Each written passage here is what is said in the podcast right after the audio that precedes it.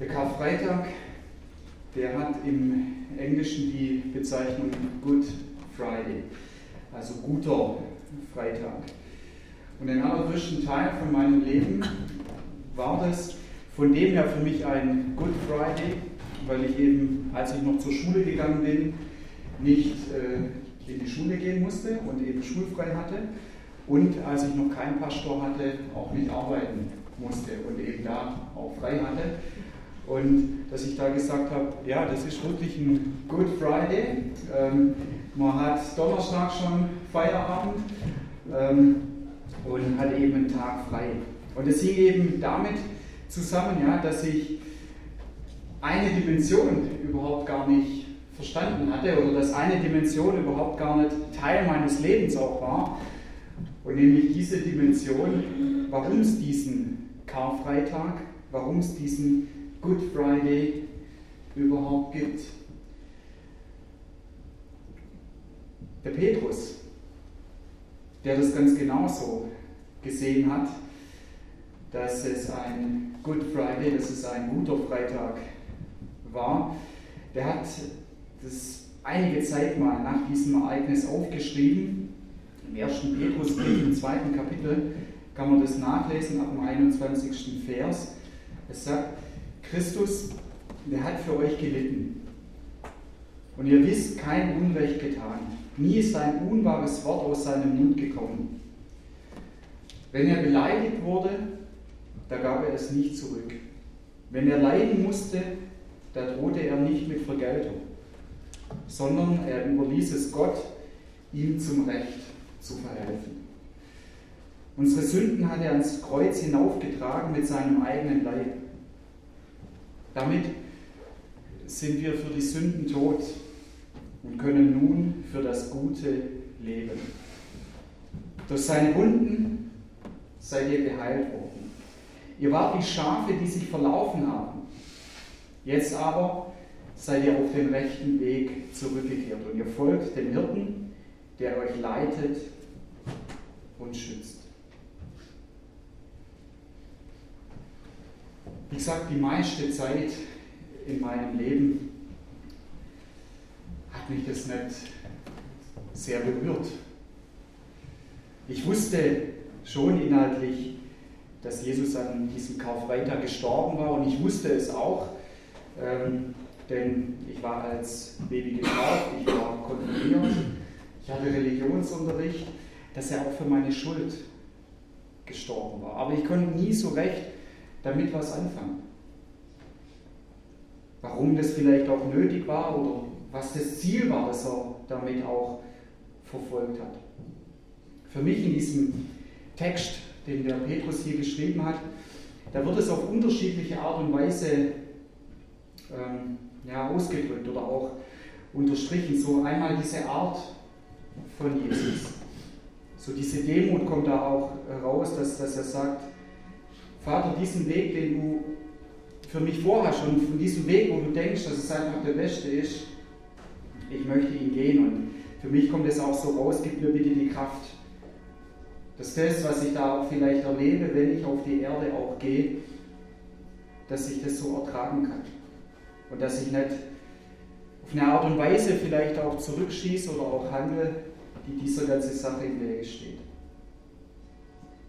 Dann so diese Sache auch, wie es der Petrus schreibt, dass Jesus das alles gemacht hat, dass ich wieder Gemeinschaft mit Gott haben kann, dass ich für das Gute leben kann, dass ich für Gott leben kann, auch dass ich mit ihm unterwegs sein kann im Leben, dass er mich verändert.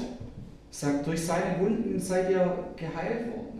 Das ist auch ein Aspekt von dieser Veränderung, dass er die Dinge, die mir schaden in meinem Leben, wegnimmt. Dass er die Dinge, die anderen im Leben schaden, die ich vielleicht auch bewirke im Leben von anderen, dass er die wegnimmt und dass er sagt, ich möchte dich hier verändern, ich möchte dich hier heilen. Und dann auch dieser andere Aspekt ist für mich auch ein Punkt, wo ich sage, ja, das ist für mich ein guter Freitag. Wie so ein Schaf, das sich verlaufen hat. Ich weiß nicht, ob du das aus deinem Leben auch kennst, dass du manchmal auch sagst, ja, ich fühle mich auch ein bisschen verlaufen, ich fühle mich auch ein bisschen allein, ich fühle mich auch ein bisschen einsam, ich fühle mich vielleicht auch so ohne Orientierung, ich fühle mich auch so wie ein Schaf, das vielleicht mal mehr oder weniger alles Mögliche trinkt und frisst, dass mir es doch nicht so gut tut mit dem, was ich versuche, mich zu sättigen in meinem Leben. Und das sagt er, und er schreibt es an Leuten, die angefangen haben, und das habe ich auch dann mit Anfang 20, an Jesus zu glauben, weil mir so die Augen auch geöffnet wurden, sagt er an diese Leute, jetzt seid ihr auf den rechten Weg zurückgekehrt. Jetzt seid ihr auf einen Weg zurückgekehrt, dem ihr Gemeinschaft mit mir habt. Derjenige, der am Kreuz dort gestorben ist, Jesus Christus, der sagt ja auch, ich bin der Weg zum Vater. Und er sagt, ja, ihr folgt dem Hirten. Ihr seid unterwegs in eurem Leben mit diesem Hirten, der euch leitet und der euch schützt. Diesen Text habe ich vorgelesen nach der guten Nachricht, Übersetzung. Gerade diesen letzten Teil, ihr folgt dem Hirten, der euch leitet und schützt. Wenn man da Elberfelder und Luther auch noch mit vergleicht, da ist noch ein weiterer Begriff auch drin. Aufseher oder Bischof auch, der achtet über eure Seele. Ne? Und Bischof, das ist so dieser Aufseher, oder du kannst zum Bischof auch sagen, das ist einer, der drüber schaut. Der drüber schaut über dein Leben, wie so ein Hirte. Ein Hirte, der steht die meiste Zeit nur da. Der macht gar nicht arg viel. Ein Hirte. Wenn es um Geschäftigkeit, wenn es um Aktivität geht, da macht er nicht viel. Seine Geschäftigkeit und seine Aktivität ist, über die Herde drüber zu schauen. Wenn ich es mit Jesus vergleiche, über die Herde drüber zu schauen, für die Herde zu beten, danach zu schauen, ja, wo ist ein Schaf, das vielleicht verletzt ist, wo ist ein Schaf, das vielleicht in eine falsche Richtung geht, wo ich ganz genau weiß, da kommt ein Abhang und das ist nicht gut. Oder wenn ich sehe, oh, die sind schon wieder da oder da unterwegs und ich weiß, das Wasser ist nicht so ganz rein und sie werden krank werden davon. Und da heißt es, dass dieser Hirte, dass Jesus Christus, dass er dieser Aufseher, dieser Bischof, mir gefällt, dieses der, der drüber schaut, ist. Und er achtet auf unsere Seele.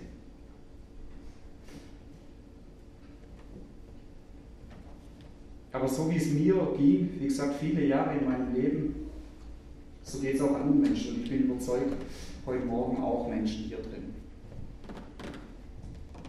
dass der Good Friday, dass der Karfreitag, der gute Freitag vielleicht in erster Linie heute eine ganz andere Bedeutung auch hat. Und so hat sich auch ein Maler gedacht, Domenico Feti. Vielleicht hat der eine oder andere schon mal von ihm gehört, auch Bilder von ihm gesehen. Und er hat sich gedacht, gar nicht so schlecht, dieser Preis. Denn gerade war ein Vater in seinem Atelier gewesen und hat ihm einen Auftrag erteilt, ein Altarbild zu zeichnen. Auf diesem Altarbild sollte die Kreuzigung von Jesus dargestellt werden. Der Maler ist sofort an seine Arbeit gegangen. nach einigen Wochen, wie es jetzt so in der letzten Zeit bei uns auch der Fall war, kam der Frühling und ihn hat es nach draußen gezogen. Er hat mit seinem Skizzenbuch die umliegenden Landschaften durchstreift. Und an einem Waldesrand, ist ihm ein junges Mädchen begegnet. Und er war ganz fasziniert, er war richtig gefesselt von ihrer Schönheit. Die hat so lange schwarze Haare gehabt, dunkle, tiefe Augen. Und er kam so auf die Idee und hat gesagt, hey, das Mädchen möchte ich unbedingt malen. Er hat sich so vorgestellt als eine spanische Tänzerin. Er hat sie angesprochen und die beiden haben einen Vertrag geschlossen. Ihr Name hatte auch so was Spanisches, Pepita. Und sie hatten vereinbart, dass sie dreimal in der Woche in sein Atelier kommen sollte. Und sie war pünktlich zum ersten Treffen, zu der Zeit, die sie festgesetzt hatten. Und während Feti zu malen begann, da hat sie sich in seiner Werkstatt umgeschaut. Ihre Augen wanderten hin und her. Und das Altarbild, das schon fast fertig war, das hat sie richtig gefesselt. Die hat sowas noch nie gesehen. Und sie hat gefragt, wer ist das? Christus, hat Feti dann gleichgültig zu ihr gesagt. Was geschieht mit ihm? Mhm. Er wird gekreuzigt. Sagt dann der Künstler weiter, er sagt, dreh dich noch ein bisschen, ein bisschen nach links, ein bisschen nach rechts, dass diese Bewegung auch noch mal ein bisschen rauskommt. Und, und wer sind die anderen Leute mit diesen ganzen bösen Gesichtern da drumherum? Hör mal, hat dann Feti gesagt, ich kann ja die ganze Zeit mit dir reden. Ja? Ich bezahle dich dafür, dass du hier bist und dass du stillstehst. Das Mädchen war jetzt total eingeschüchtert und hat ihren Mund gehalten. Aber immer wieder, wenn es die Möglichkeit gab, hat sie das Bild angeschaut und hat darüber nachgegrübelt, was das denn bedeuten soll. Und jedes Mal, wenn sie das Atelier betrat, war sie richtig gefesselt von diesem Bild. Und ab und zu hat sie es dann doch gewagt, eine Frage zu stellen, die, die Sehnsucht in ihr war einfach viel zu groß.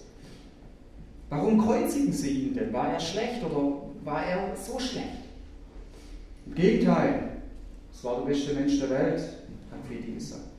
Aber wenn er so gut war, warum haben sie ihn dann gekreuzigt?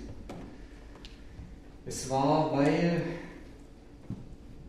hat er innegehalten, so von seiner Leinwand den Kopf zur Seite gelegt, Pinsel weggetan. Weil, hat dann die Pepita atemlos gesagt, er hat sie angeschaut. Das Gesicht von ihr war total fragend und er hat Mitleid gehabt. Und er sagt zu ihr, hör zu, ich will es dir sagen. Aber dann bitte lass mich mit deinen Fragen in Ruhe. Und er begann zu erzählen von Jesus und von der Kreuzigung. Und es war neu für Pepita, alt und eher langweilig für Feti. Es hat ihn nicht bewegt.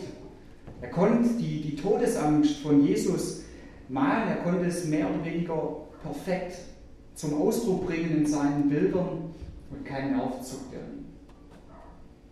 Aber ihr war es ganz anders. Allein der Gedanke daran brach ihr fast das Herz und sie hat sogar weinen müssen.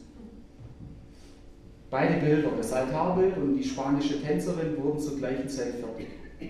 Und Bebitas letzter Besuch im Atelier war gekommen. Gleichgültig hat sie das schöne Bild von sich angeschaut, das Feli gemalt hatte.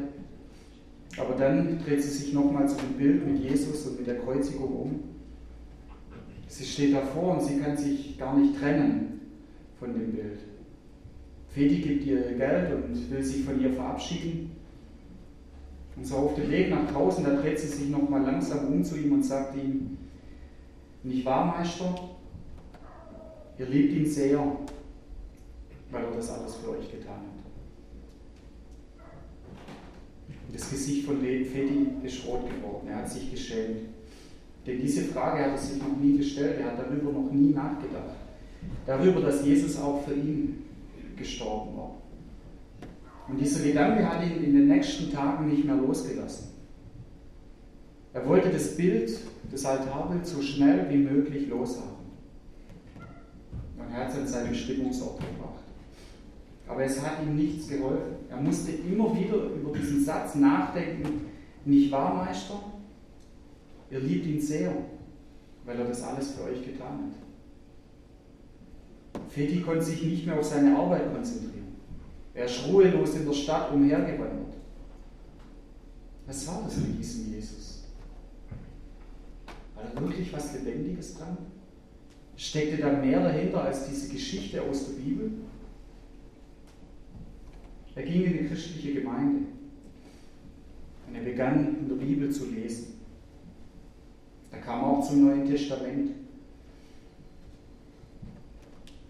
Und Gott selber hat ihn dadurch angesprochen. Und er hat gemerkt, Jesus, das ist nicht nur eine Geschichte.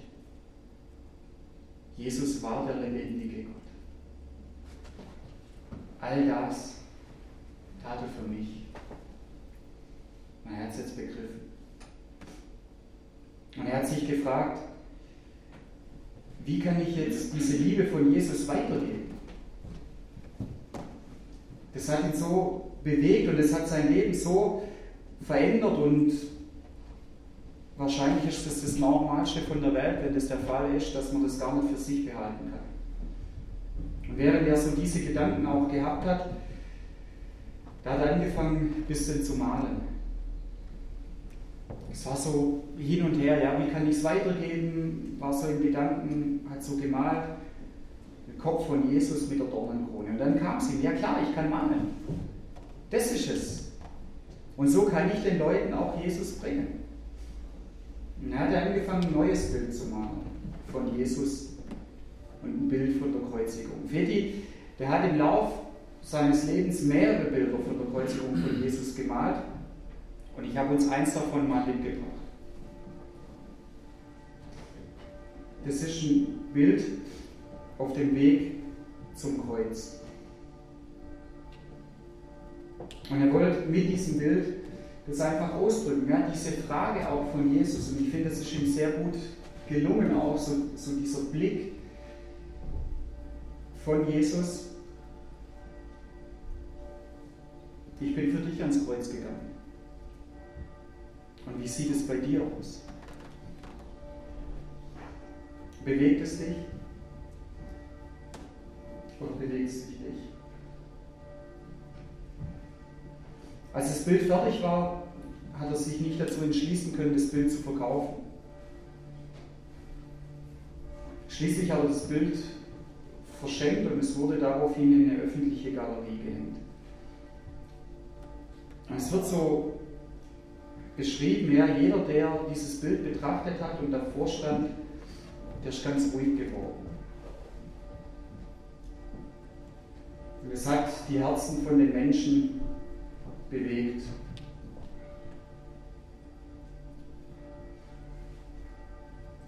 Und unten auf dem Bild stand, das ist jetzt nicht hier mit abgebildet, das tat ich für dich. Was tust du für mich? Und Fedi hat es oft gemacht, dass er selber in die Galerie gegangen ist,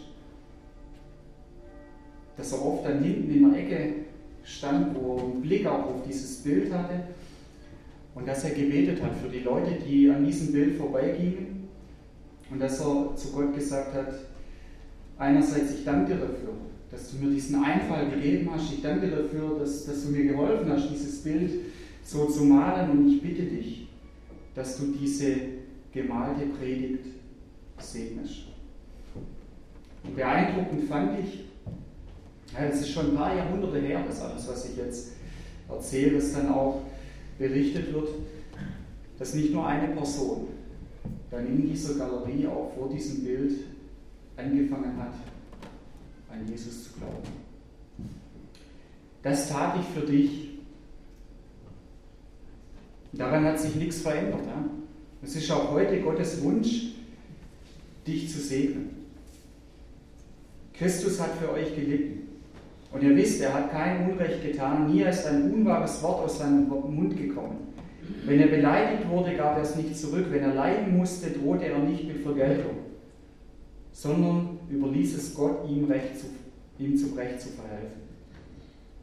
Unsere Sünden hat er ans Kreuz hinaufgetragen mit seinem eigenen Leib. Damit sind wir für die Sünden tot und können nun für das Gute leben. Durch seine Wunden seid ihr geheilt worden. Ihr wart wie Schafe, die sich verlaufen haben. Jetzt aber seid ihr auf den rechten Weg zurückgekehrt und folgt dem Hirten, der euch leitet und schützt. Die Kreuzigung von Jesus Christus. Zu Beginn berührt es Feti nicht. So oft hat er schon davor gehört. Es war alt und es war langweilig. Aber dann ist er herausgerissen worden. Und Gott möchte ich ganz genauso herausreißen, ob es zum ersten Mal ist oder ob es wieder mal so ist. Oder dass du auch sagst, ja, du hast recht, das trifft mich ganz, ganz genau, was du auch sagst. Und dass du vielleicht sagst, ich weiß gar nicht, warum er mich nicht herausgreift, äh, herausreißt. Aber ich wünsche mir das. Und ich wünsche mir da einen neuen Aufbruch in meinem Leben und in meinem Glauben. Jesus sagt, Johannes hat es aufgeschrieben, Johannes 4,14, wer von dem Wasser trinken wird, das ich ihm gebe, den wird in Ewigkeit nicht dürsten. Und das war für mich mit so ein Schlüsselvers in, in diesem Prozess, den ich in meinem Leben habe, für dieses erstmalige herausgerissen werden. Und es ist für mich auch heute ein Schlüsselvers, wo ich zu Jesus immer wieder sage, genau das möchte ich in meinem Leben. Ich möchte, dass du mich satt machst. Oder man kann es auch anders ausdrücken. Petrus hat es auch gesagt, an einer anderen Stelle mal. Als Jesus viele Probleme hat mit Leuten, die alles besser wussten wie er, die gesagt haben, so wie du predigst, das taugt nichts, wir wissen ganz genau, wie man zu predigen hat, wir wissen die Inhalte viel besser, wir leben schon viel länger wie du. Wo kommst du her? Nazareth? Was soll denn da schon Gutes herkommen? Und wo er auch Streitgespräche mit diesen Leuten hatte, wo die Leute es einfach nicht verstanden haben und nicht kapiert haben. Gott hat ihn geschickt, um ihnen auch zu predigen. Und es war so, dass ganz auch viele Leute dann in dieser einen Situation Jesus den Rücken gekehrt haben und gesagt haben, wir wollen mit dir nichts mehr zu tun haben. Und dann gab es ein paar, die waren noch da. Und da hat er sie gefragt. Johannes hat es aufgeschrieben im sechsten Kapitel von seinem Evangelium. Wie sieht es mit euch aus? Warum seid ihr überhaupt noch da? Wollt ihr nicht auch gehen? Na, der Petrus gesagt, Herr, wohin sollen wir denn gehen? Du hast Worte des ewigen Lebens und wir haben das geglaubt. Wir haben dir vertraut, wir haben uns auf dich eingelassen. Wir haben es an unser Leben rangelassen, was du gesagt hast. Wir haben es als Gottes Wort genommen, was du gesagt hast. Und wir haben es nicht auseinandergenommen. Und dann sagt er, wir haben das geglaubt. Und wir haben es erkannt. Wir haben es erkannt. Du bist der Heilige Gottes. Du bist es. Du bist der Ewige. Du bist der Weg zum Vater. Du bist der gute Hirte. Und vielleicht geht es dir ganz genauso, dass du dir sagst, ja, wohin soll ich denn gehen? Jesus, du bist der Heilige Gottes. Und ich bin froh darüber, dass du es bist, der Ewige, der Weg zum Vater, der gute Hirte. Ich habe mich darauf eingelassen. Ich habe dir vertraut. Du hast mich nicht angelogen. Ich habe das erkannt. Auch wenn hier der eine, ich würde so sehen, der vorne mit dieser Kopfbedeckung auch, wenn der dich hier eher verspottet, er zeigt so mit dem Finger auf Jesus auch, und wenn er dich als Lügner hinstellt, ich denke, das war einer von denen die gesagt hat, ich kenne mich am besten aus in den Heiligen Schriften. Und das, was du gesagt hast, das ist Gotteslästerung oder das ist nicht richtig, das ist nicht die Wahrheit. Ja, auch wenn der da steht. Oder auch der andere, der lacht so über ihn. Die Dornenkrone hat er aufgesetzt bekommen, weil ein König braucht ja auch eine Krone. Königsmantel wurde ihm umgelegt, denn das braucht ja ein König auch.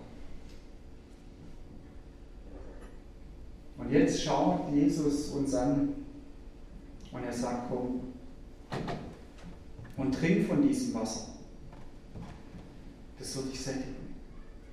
Und das ist möglich durch Karfreitag, durch diesen guten Freitag. Das ist möglich durch den Tod von Jesus am Kreuz. Und das ist für mich auch so so diese Frage. In den, in, in den letzten zwei Tagen habe ich dieses Bild öfters mal angeschaut und habe mir darüber Gedanken gemacht auch. Wie stehe ich eigentlich heute vor diesem Bild? Wie stehe ich heute vor dem Kreuz, an dem Jesus gestorben ist? Gleichgültig? Gelangweilt? Kalt? Oder andererseits als derjenige, der da steht und sagt, ja, ich will dieses Wasser. Ich will dieses Wasser vielleicht mal wieder. Oder ich möchte mehr von diesem Wasser auch haben. Und ich von Jesus gesättigt werden möchte. Der vielleicht einstimmt und sagt, ja, ich möchte, wie es der Petrus schreibt, diese Heilung durch deinen Tod am Kreuz wieder neu erfahren. Ich möchte kein irrendes Schaf mehr sein und ich möchte von dir, dem guten Hirten, ich möchte geleitet werden. Ich möchte, dass du mir sagst, was du mit mir vorhast. Und ich möchte von dir auch geschützt werden, weil ich es vielleicht auch gerade nötig habe. Der Norbert, von dem habe ich gelesen. Und der beschreibt es so von sich selber, dass er sich zu Hause nicht wohlgefühlt hat. Dass er immer das so zu spüren bekommen hat, dass er nichts taugt und dass er nichts ist, wie so ein schwarzes Schaf. Sein Vater hat ihn oft vernachlässigt, oft geschlagen. Irgendwann ist er deswegen in den Kinderheim gekommen. Mit 15 ist er davon weggelaufen. Und weil er halt zu dem Zeitpunkt keine andere Möglichkeit hatte, auch mal das, was in seinem Kopf los war, zur Ruhe zu bringen, hat er angefangen zu trinken. Er hat immer wieder auch Arbeit gehabt, aber mittlerweile war er dann süchtig nach Alkohol und hat aus dem Grund Arbeitsstellen immer wieder verloren. Da er sich einen neuen Job suchen müssen. Und da war sein neuer Job, dass er sich eben mit Diebstählen über Wasser gehalten hat. Irgendwann wurde er erwischt. Er kam ins Gefängnis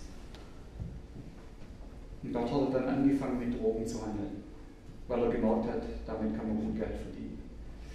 Und eines Tages ist er dann verlegt worden, ist in eine Zelle einquartiert worden und in dieser Zelle, da war einer drin, der hieß Dieter. Und dieser Dieter, der war im gesamten Gefängnis bekannt als ein Spinner.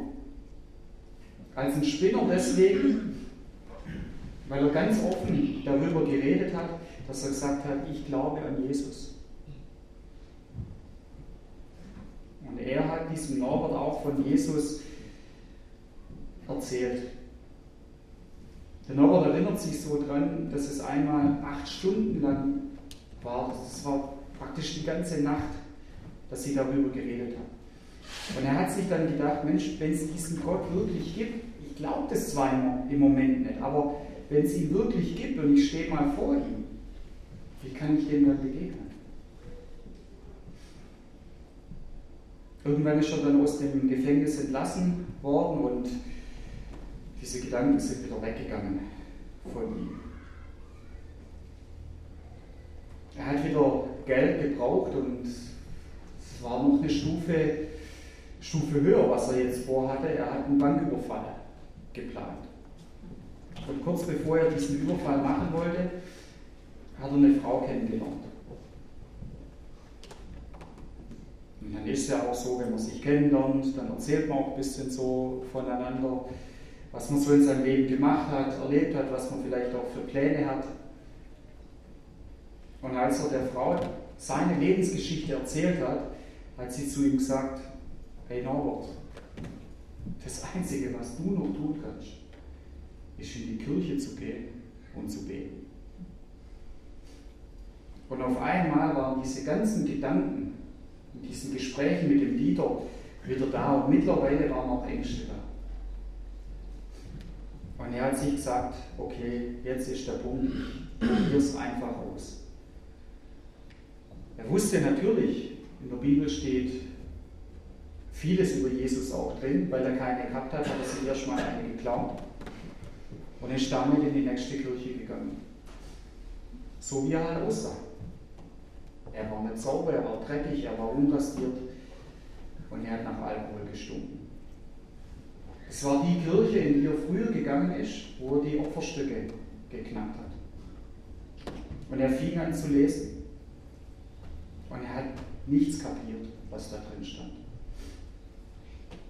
Und er hat angefangen zu weinen. Er war richtig verzweifelt und er hat sein erstes Gebet gesprochen, Gott, wenn es dich gibt, dann hilf mir, ich kann nicht mehr. Und in dem Moment kam ein Mann auf ihn zu. Der Mann hat ihn angesprochen und hat gesagt, sollen wir zusammen essen? Norbert hat dann in dieser Begegnung, auch in dem gemeinsamen Essen, seit langer Zeit mal wieder Geborgenheit in seinem Leben gespürt. Und ihn hat so diese, diese Ruhe, diese Gelassenheit, die der Mann auch hatte, die er ausgestrahlt hat, fasziniert. Und er hat irgendwann gesagt, so wie du möchte ich auch werden. Mach ganze Sache mit Jesus. Und dann wirst du Wunder über Wunder Gelegenheit, den man zu ihm gesagt. Und Norbert sagt dann, genauso habe ich es gemacht. Und er sagt, rückblickend für mich war das der entscheidende Schritt in meinem Leben.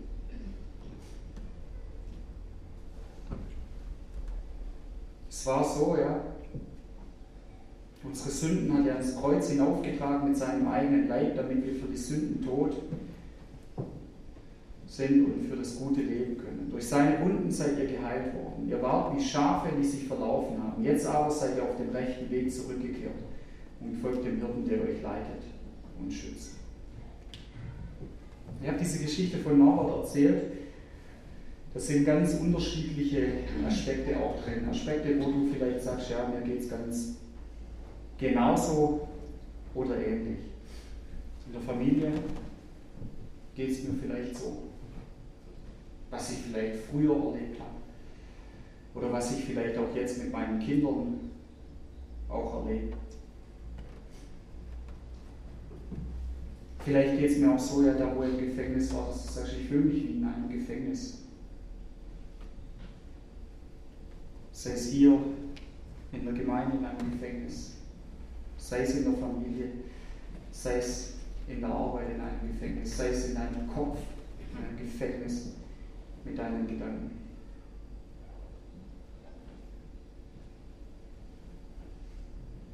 Was auch immer, ganz unterschiedliche Aspekte, aber Jesus ist heute da. Und Jesus, der schaut dich auch so an und er sagt, das habe ich für dich getan. Und ich bin heute da für dich auch, an diesem Karfreitag an diesem Freitag, der mein Leben verändert hat, der vielleicht auch dein Leben verändert hat, der auf jeden Fall dein Leben weiter verändern kann. Und das ist mein großer Wunsch für mein Leben, dass er es weiter tut. Wie gesagt, im Englischen Karfreitag ist der Good Friday, der gute Freitag. Das habe ich für dich getan. Und was sich daraus alles erschließt und auftun kann, darüber habe ich heute gepredigt. Wenn du sagst, hey, ich möchte dieses Wasser auch haben. Oder ich möchte dieses Wasser mehr haben. Oder ich möchte dieses Wasser wieder haben. Dann sag ihm das. Und wenn du das vielleicht auch möchtest, dass ich ganz persönlich für dich für auch bete, ich werde nachher nach dem Gottesdienst auch noch hier sein. Und ich werde auch hier vorne bleiben, wir kommen auf mich zu. Und dann werde ich für dich hier auch beten. Vater, ich danke dir dafür, dass du für uns auf die Erde in deinem Sohn, in Jesus, Christ, in Jesus Christus, auf die Erde gekommen bist. Und ich danke dir dafür, ja, dass es dieser gute Freitag war, der die Weltgeschichte verändert hat. Damals gab es ein Erdbeben, als du gestorben bist am Kreuz. Und damals ist es auch ganz dunkel geworden es ist alles ganz ruhig geworden. Aber es ist auch wieder hell geworden. Und du bist dieses Licht der Welt und du möchtest dieses Licht in unser Leben auch geben und dafür danke ich dir. Und ich bitte dich, Herr, dass du das bewirkst. Dass, dass das, was dort geschehen ist, dass wir das heute auch mehr begreifen, dass du uns das zeigst, dass du uns die Augen öffnest, dass du uns das Herz auch öffnest, dass wir am Ende von diesem Tag auch dastehen und sagen, ja, es ist dieser gute Freitag. Und ich danke dir dafür, Herr, dass du mir das erklärt hast und dass du mir das zeigst. Und dass es ein Punkt ist in meinem Leben, der nicht das Ende davon auch ist.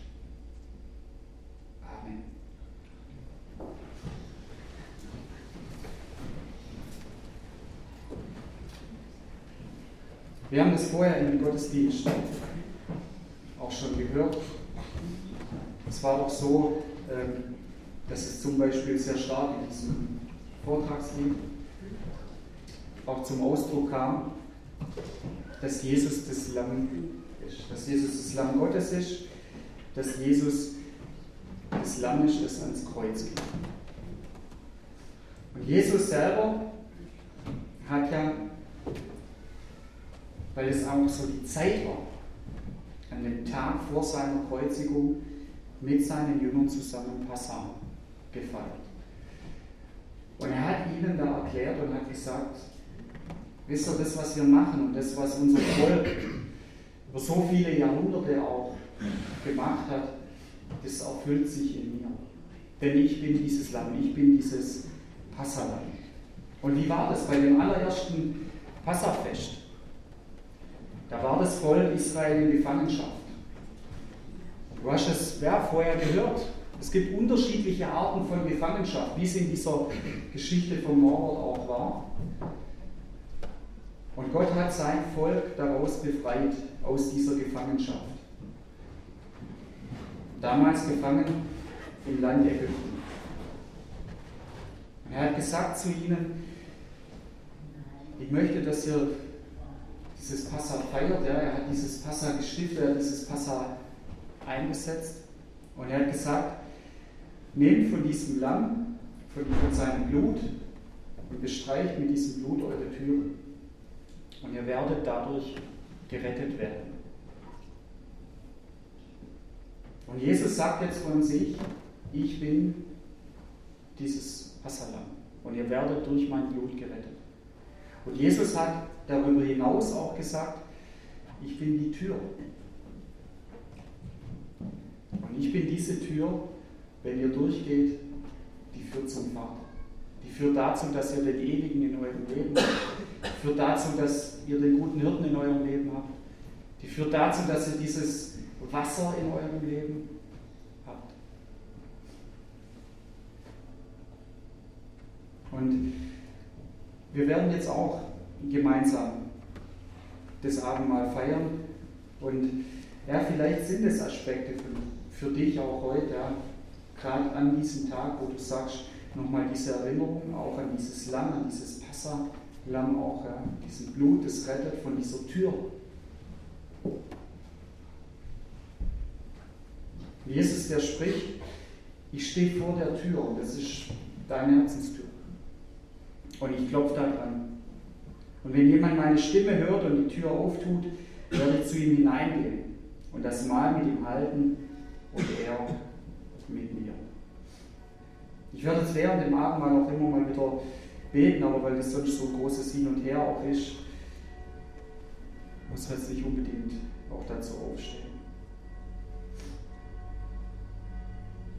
Na, Jesus, dieses dieses Abendmahl. Das ist so ein Geheimnis auch für uns und ich es so sagen, dass wir uns ja, vielleicht auch innerlich vor diesem Geheimnis auch beugen. Man kann es, denke ich, gar nicht ganz ergründen, aber das, was wir, wir begreifen oder das, was du uns vielleicht auch jetzt schenkst, auch in diesem Moment, das genügt, um dich zu loben, solange wir leben. Und ich bitte dich auch, für jeden, der jetzt so diese Türe auch aufmacht für dich, vielleicht auch wieder ganz neu aufmacht und das sagt, ja, ich möchte, dass du hineinkommst, genauso wie du das gesagt hast, dass du das tust. Und ich bitte dich, ja, schenk uns deine Gemeinschaft. Lass uns dich ganz neu empfangen. Erfüll uns mit deinem Geist. Lass uns das zuteil werden, was du uns verheißen hast auch. Erbarmen, Errettung, Rat und Kraft. Und ich will dich darüber loben und er dir die Ehre geben, jetzt und dir gebührt es in alle Ewigkeit. Und Herr, es ist so, klar, du bist einmalig gekommen, damit wir Frieden haben können mit dem Vater. Und du hast gesagt, es gibt keine andere Möglichkeit. Deswegen muss ich ans Kreuz gehen und sterben.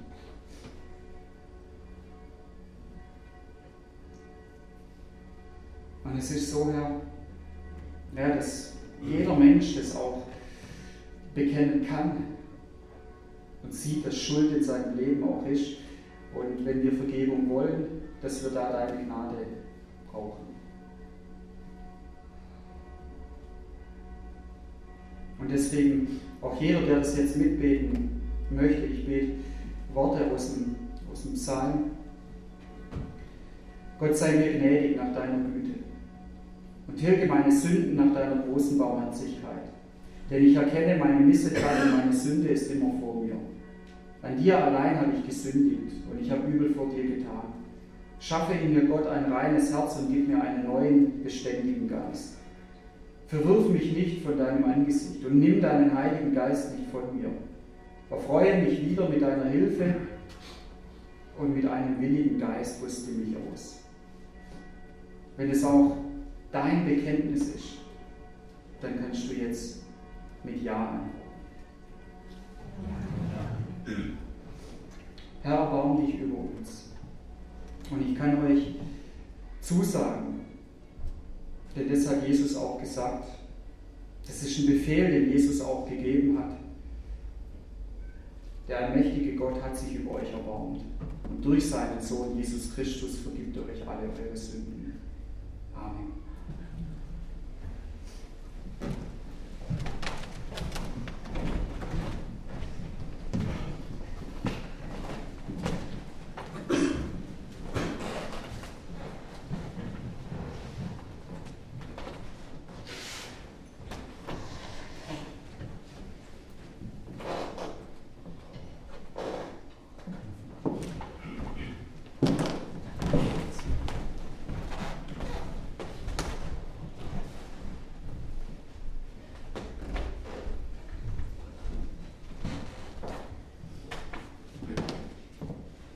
Jesus Christus, er ist das lebendige Brot, das vom Himmel gekommen ist.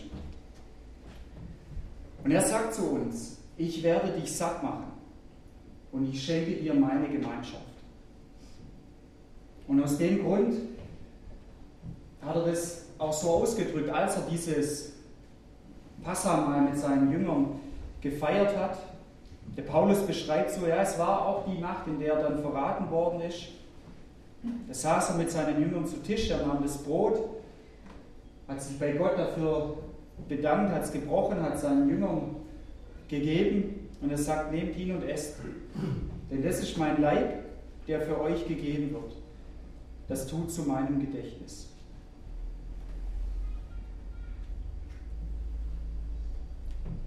Und Jesus ist auch der Weinstock.